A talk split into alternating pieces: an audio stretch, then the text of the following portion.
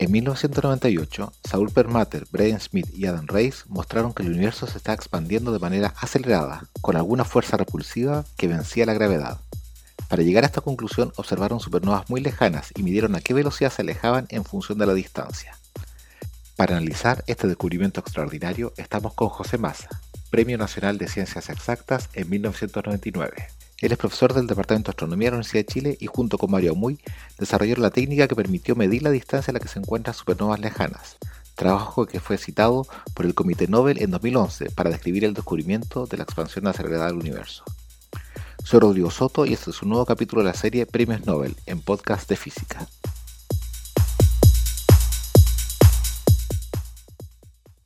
Ahí vamos a ir ahora, porque ustedes, ustedes entonces desarrollaron esta, esta metodología que permitía ahora usar las supernovas para medir distancia, porque ya las calibraban y como las supernovas son muy, muy brillantes, si bien son escasas, pero son muy, muy brillantes, permiten ver súper lejos en el universo.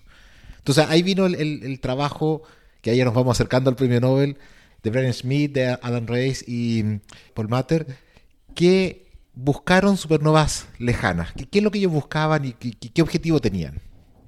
Claro, curiosamente, tal como nosotros buscando demostrar que las supernovas de tipo A, 1A, eran perfectas, demostramos que no lo son y las calibramos.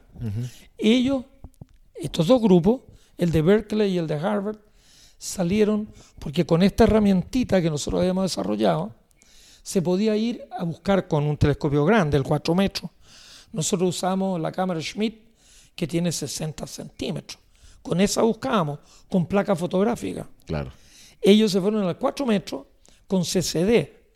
Entonces imagina, de, 60 centímetros a 4 metros y de una eficiencia cuántica de la placa de un 2% a una eficiencia cuántica del CCD que ya era un 60, 70% en esa época.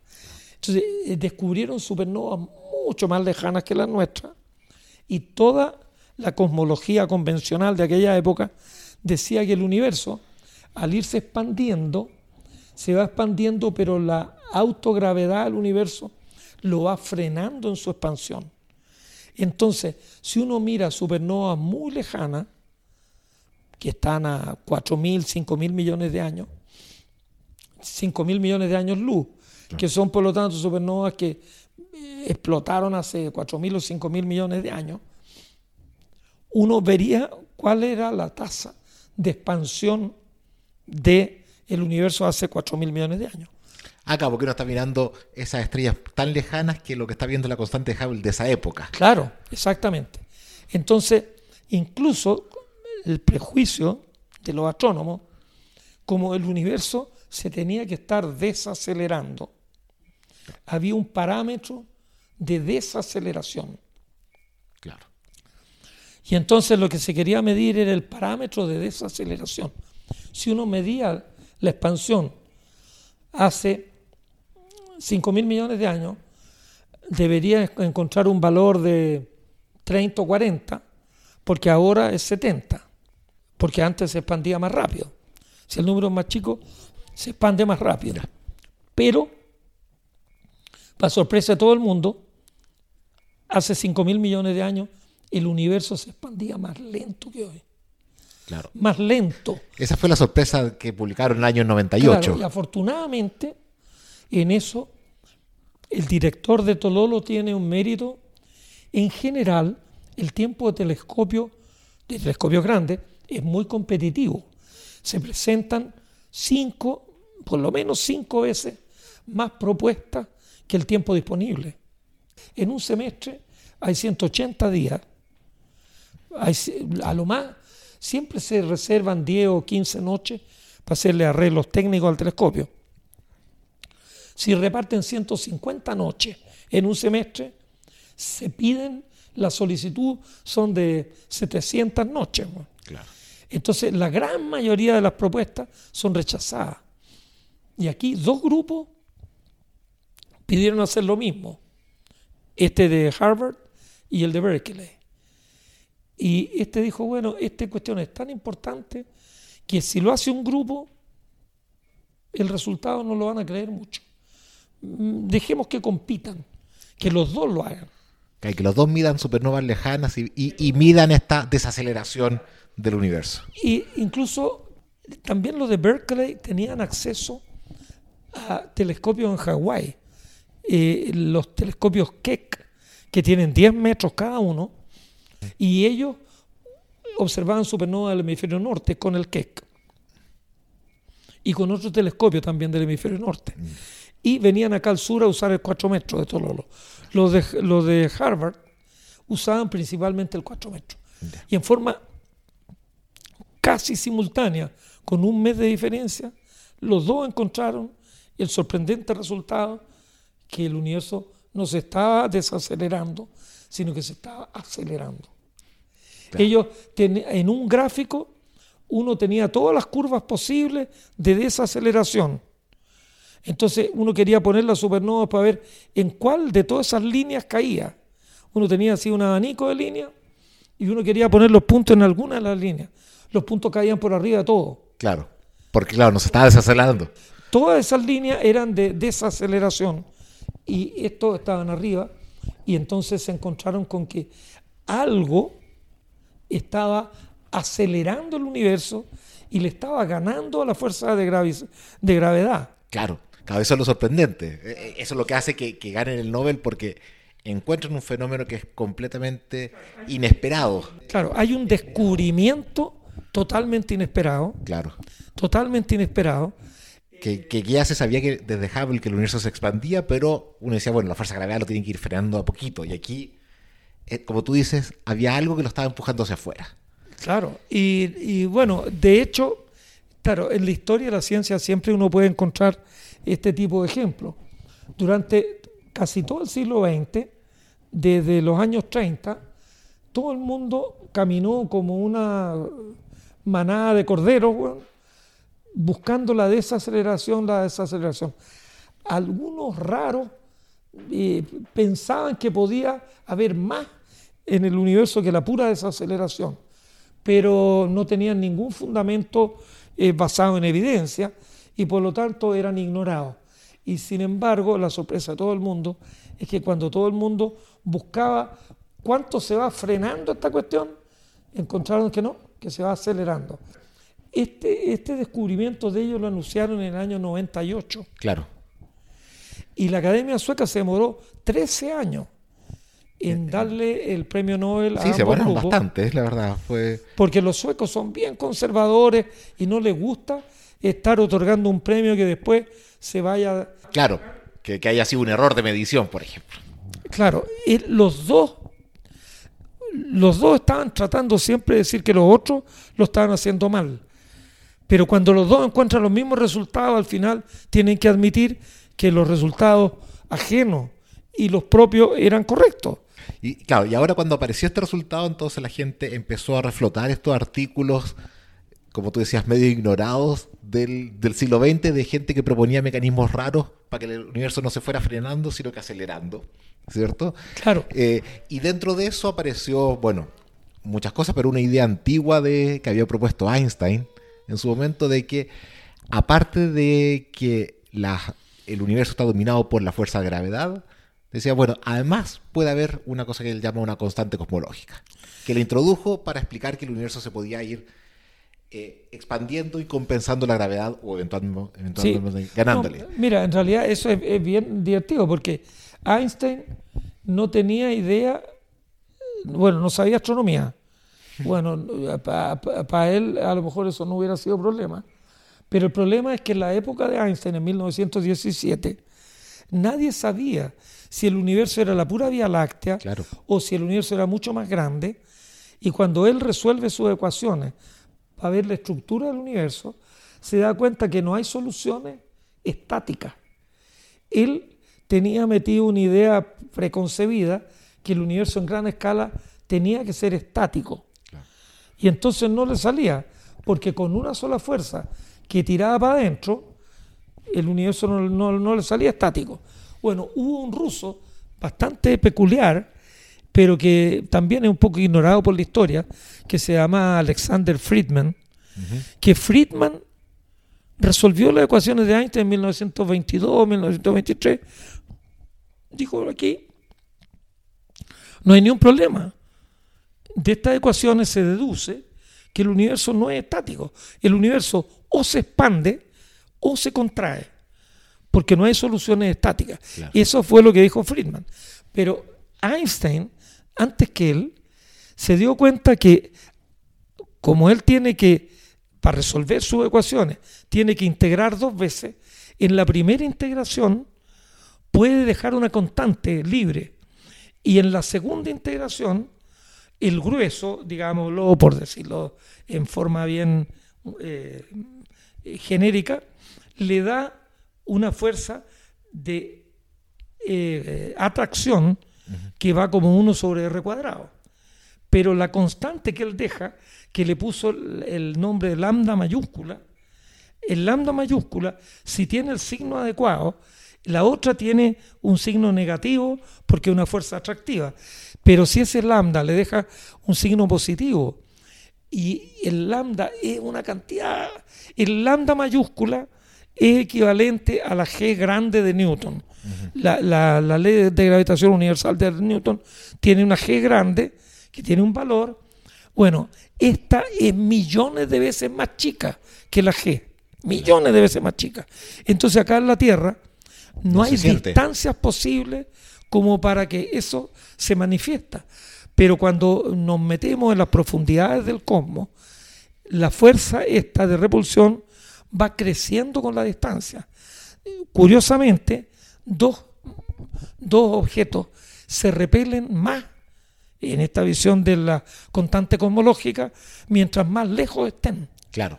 Y que explicaría por qué el universo se va acelerando. Y entonces Einstein resuelve en 1917 con el lambda, pero el problema grave que tiene, y eso es bonito también, que cuando aprende situaciones de equilibrio de dos cuerpos, hay equilibrios estables y equilibrios inestables. El péndulo que está abajo está en equilibrio estable, pero si yo lo muevo para el lado, se devuelve. La, recuperación va en sentido opuesto a la perturbación. Pero lo, de Einstein es como el equilibrio de una pelota de fútbol arriba de un cerro. Si uno le pega un chilito para un lado, se cae para ese lado del cerro. Si uno le pega para el otro, se cae para el otro lado del cerro.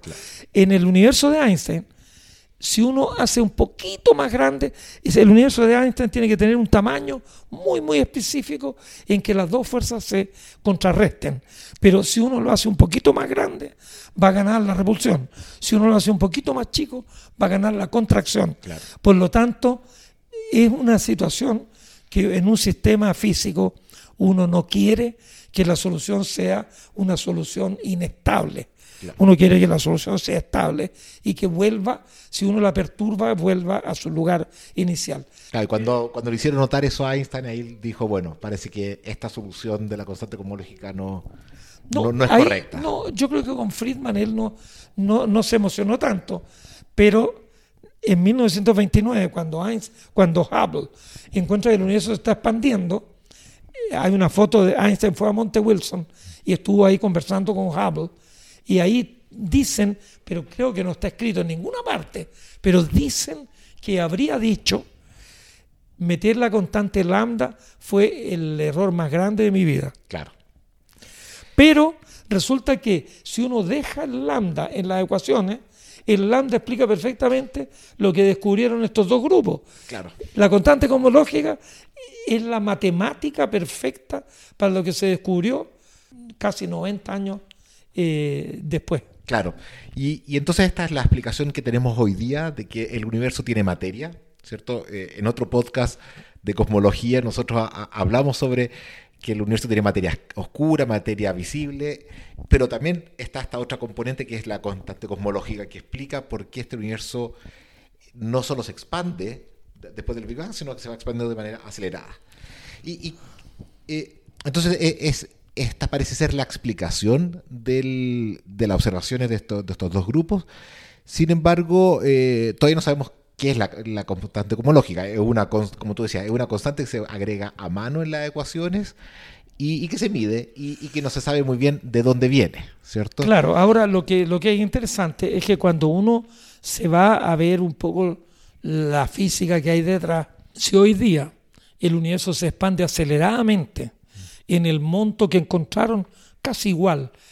Eh, el grupo de Harvard con, con Brian Schmidt y el grupo de Berkeley con Pearl Matter, resulta que la energía que tiene que estar asociada con esa expansión, que le pusieron el mal nombre de energía oscura. Sí, es un mal nombre. Porque la materia oscura es un nombre perfecto. Es materia, porque uno ve los efectos gravitacionales y todo, y no brilla, materia oscura, perfecto. Pero esto de energía oscura, no hay energías claras, entonces es una energía oscura en el sentido en que nadie sabe dónde miércoles sale, pero lo que es muy interesante, es el 70% de toda la energía del universo. Eso es lo sorprendente, de que claro. es, muy poquita en el sentido de que, como tú decías, es, no la vemos en la escala del sistema solar, ni la vemos tampoco en la escala de, la galaxia, eh, pero ya a grandes distancias empieza a, jugar un rol para expandir el universo. Claro, pero está en todas partes, entonces finalmente ocupa, e, es el 70% de todo. Claro, si uno, si uno se imagina en un océano, si uno empuja un transatlántico que tiene delante un poquitito y el de más lejos lo, empuja dos poquititos y el de más allá, estar moviendo todos los transatlánticos que son todas estas galaxias, la cantidad de energía que tienes tú que tener es brutal.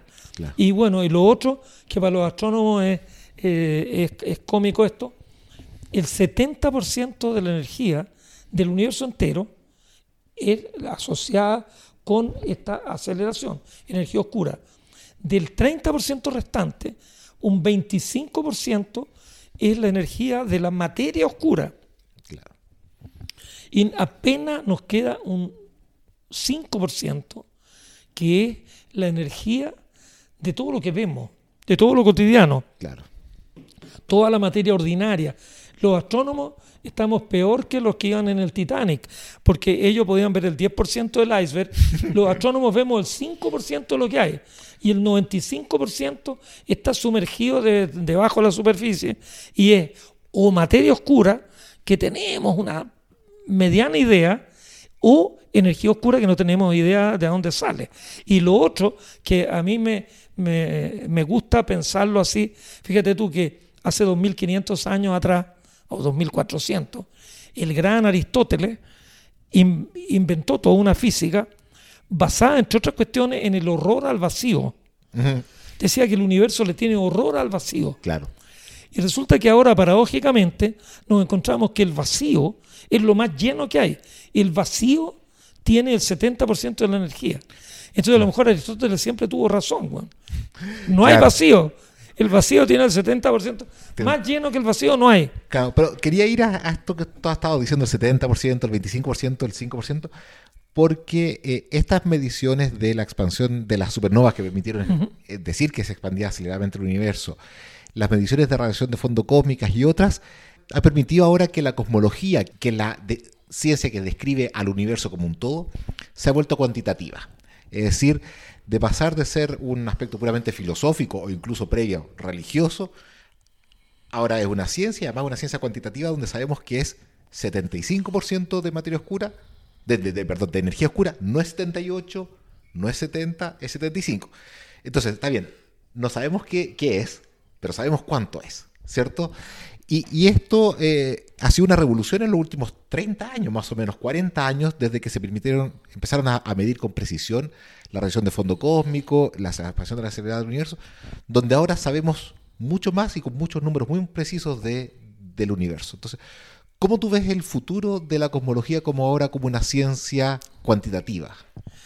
Bueno, efectivamente, es algo que no hemos hablado, eh, es de la radiación de fondo cósmico, que por, explicarlo así en, muy poquitas palabras, el, Big Bang ocurre en un momento determinado y era, estaba todo muy denso y muy caliente, se va enfriando, enfriando, pero mientras no se enfría lo suficiente, el universo no es transparente, porque hay un, océano de fotones y, y, un mar de electrones, y los electrones se casualean a los fotones y no los dejan caminar tranquilos. Cuando han transcurrido 380.000 años desde el Big Bang, ahí los electrones y los, y los átomos contraen matrimonio, los, los, átomos captan a los electrones libres y el universo súbitamente se hace transparente.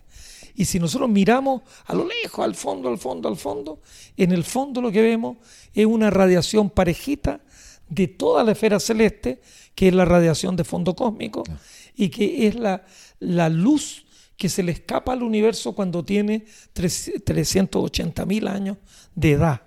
Ahora, mediciones recientes, bueno, la, radiación de fondo cósmico se descubre a mediados de los años 60 claro. por dos ingenieros de la Bell Telephone y después lo refinaron y después lanzaron el COBE y empezaron a ver fluctuaciones en la radiación de fondo cósmico. Porque del fondo cósmico para acá, al no mucho rato, se tienen que formar grandes estructuras. Si la radiación de fondo cósmico, si, estamos viendo una pared y la pared es perfecta, lisa, pero más lisa que un vidrio, entonces no se pueden formar galaxias. La pared tiene que tener irregularidades y esas irregularidades eh, no las habíamos visto. Con el primer satélite, con el COBE, se vio que había algunas cositas, pero muy pocas. Y después hay dos grandes satélites, uno que lo llaman el WMAP y el otro es el de la el Planck, el, Planck de la ESA, que revelan una cantidad enorme y preciosa de estructuras, algunas estructuras más complejas, algunas zonas un poquito más de temperatura un poquito más alta. Estamos hablando, la temperatura de, de esa pared es 2,7 Kelvin. Cuando uno mira con una precisión del orden de una milésima de Kelvin, todavía no ve nada. Pero cuando uno baja un poquito, empiezan a aparecer las estructuras. Hoy día, las mejores mediciones tienen, ya están poniéndolo en micro Kelvin, y en micro Kelvin sí que todo se ve fantástico. Pero poder hacer una medición es extraordinario, están midiendo la temperatura del fondo cósmico con errores, con incertidumbre de unos pocas docenas de micro Kelvin. Y bueno, los modelos cosmológicos tienen que estar en línea para explicar, en el fondo es como, nosotros no vemos el parto del universo, pero es como que estamos viendo el útero del universo en el momento en que nos dejó ver. Cabo, 380 mil años eh, es poquito. Es muy poquito. Con respecto a la vida del universo. Pero lo que vemos ahí tiene que ver con lo que va a venir después. Y ahora, fíjate, hace poco se ha lanzado al espacio un telescopio espectacular, que es el James Webb, que va a medir, está a más de un millón de kilómetros de distancia de la Tierra, está muy, muy bien protegido que el sol no caliente nada en el telescopio, va a medir infrarrojo, porque hay una zona entre esos 380 mil años, alrededor de 200 o 300 millones de años después del Big Bang. Ahí se cree que la, la radiación de fondo cósmico se produce cuando el universo tenía como 3000 Kelvin. Claro. Se tiene que seguir enfriando porque a 3000 Kelvin no pasa nada. Pero cuando todas las nubes bajan la temperatura de 100, 200 grados bajo cero, ahí empieza la fuerza de gravedad a formar las primeras estrellas. Entonces, entre 200, 300 millones de años hasta mil millones de años, en ese rango, los telescopios terrestres, los telescopios actuales, no se la pueden porque eso produce señales muy débiles y por el corrimiento al rojo, la radiación de fondo cósmico tiene un corrimiento al rojo de mil la longitud de onda que recibimos es mil veces más larga que lo que fue emitido. Bueno, en, la zona intermedia que yo digo, el, corrimiento al rojo puede ser 20, 30, 40. Lo que fue emitido como luz óptica se corrió al infrarrojo o al infrarrojo mediano. Entonces, para ver, ver cómo vemos la galaxia, verla eh, tenemos que irnos al infrarrojo. El James Webb tiene ahora una instrumentación infrarroja fantástica. El telescopio tiene 6 metros y medio de tamaño. Tiene, no sé, son como 14 paneles hexagonales, preciosos, bañados en una lámina de oro es, espectacular el telescopio. Eso, el telescopio anterior a ese tenía 60 centímetros y una tecnología de hace 30 años. Esto es la última tecnología infrarroja con un telescopio de 6 metros y medio y puesto en un lugar que ya no es. El problema de tenerlo en la Tierra es que la atmósfera de la Tierra está caliente y emite cualquier cantidad de infrarrojo. Entonces es como pararse al lado de un foco de mercurio a ver eh, las estrellas. Uno no va a ver nada porque la luz del farol de mercurio te va a encandilar. Esto se fueron a un millón de kilómetros de distancia, donde la atmósfera de la Tierra no tiene ninguna, no, no existe. No hay nada. Y, entonces eh, vamos a investigar. Con el James Webb nos vamos a ir acercando a, esta pared que es la radiación de fondo cósmico. Claro, pero entonces va a permitir ver una ventana de tiempo que, que no se ha podido explorar todavía. Claro, es decir, de los 14 mil millones de años, los, primeros mil millones de años son bastante desconocidos. De ahí para adelante se tiene una idea. Porque uno observa galaxias y con las galaxias puede ver más o menos lo que pasó en esa Claro, Con, el, con el telescopio Hubble, que tiene 2 metros 40, se han hecho unas fotos profundas que tomaron 10 días de exposición. La cantidad de galaxias que se ven ahí, las más lejanas, están más o menos como a los mil millones de años. Es decir, son galaxias chiquititas que después, y el universo era mucho más chico, chocaron y formaron galaxias más grandes. Las galaxias de ahora, de, aquí y ahora, son el resultado de la aglomeración tal vez de 10 o 20 galaxias más chiquititas que se formaron individualmente y después se formaron en un colectivo más grande. Pero aquí vamos a tratar de ver esa esa zona, eh, la Twilight Zone la llaman, ¿no? La zona crepuscular, donde uno no está viendo. Pero hay otro experimento que también es fantástico y que podría en el futuro, no sé si mañana, a lo mejor en mil años más, si la evolución del ser humano yo creo que da para miles de años. Si aquí estamos hablando de Aristóteles de hace 2500 años, se han descubierto ondas gravitacionales y las ondas gravitacionales se pueden haber generado en el Big Bang o a los pocos instantes del Big Bang y esas ondas gravitacionales a lo mejor las podríamos detectar y a lo mejor según el modelo que armemos serían las ondas gravitacionales que pueden salir. Incluso las ondas gravitacionales pueden generar ciertas polarizaciones en la radiación de fondo cósmico.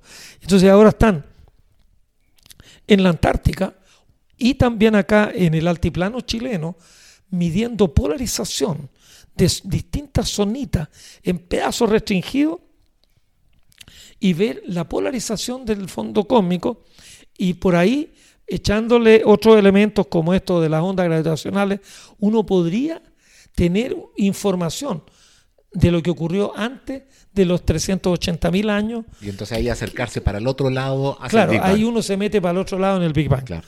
O sea, queda, queda mucho por, por ver todavía del universo y, aprender un poquito más de la cosmología. Yo encuentro que por simplicidad, eh, si yo tuviera 50 años menos y estuviera empezando a estudiar física, eh, yo diría, la materia oscura es algo que se ha caracterizado más o menos bien, incluso hasta le pusieron un nombre, lo llaman WIMPs, Weakly Interactive Massive Particles. Mm se cree que son partículas de masa intermedia entre los electrones y los protones, es decir, de 300, 400 masas del electrón, como los mesones o alguna otra hierba, y se cree que con el acelerador del CERN eh, se podría dar el salto y encontrar estos WIMPs. Ojalá, pero ¿Qué es lo que origina realmente esta, si uno se imagina el espacio-tiempo como un papel cuadriculado matemática? ¿Por qué se le están como engrosando las líneas al papel cuadriculado? Bueno, el lambda mayúscula de Einstein, hasta donde yo entiendo que es muy poquito, es simplemente una descripción matemática de lo que puede estar ocurriendo, pero no hay física detrás de lambda. Ahora, hay muchas cuestiones, por ejemplo, la constante lambda mayúscula, ¿es constante? ¿Es una constante como lógica o varía en el tiempo? Si yo miro para el norte, la cosa es igual que si yo miro para el sur, la constante, porque la constante podría tener valores distintos en distintas partes. Claro.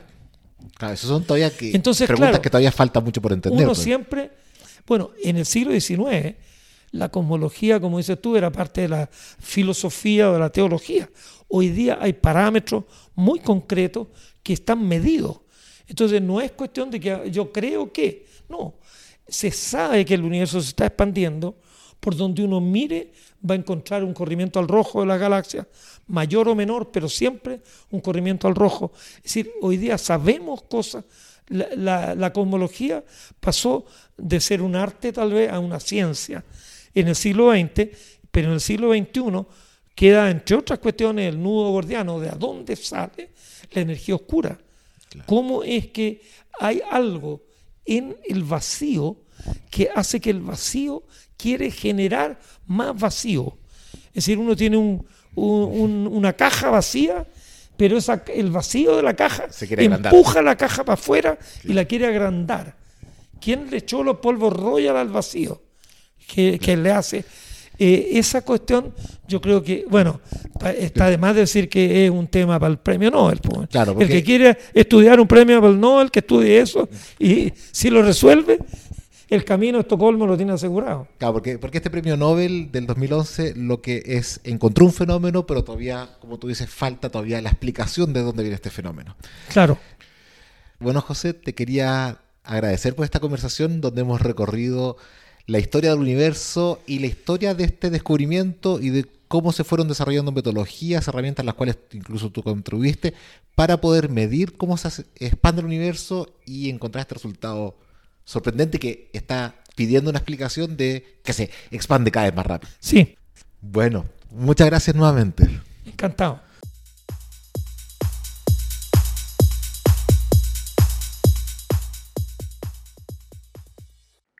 Síguenos y comenta este podcast en nuestra página web, Facebook y Twitter, Podcast de Física.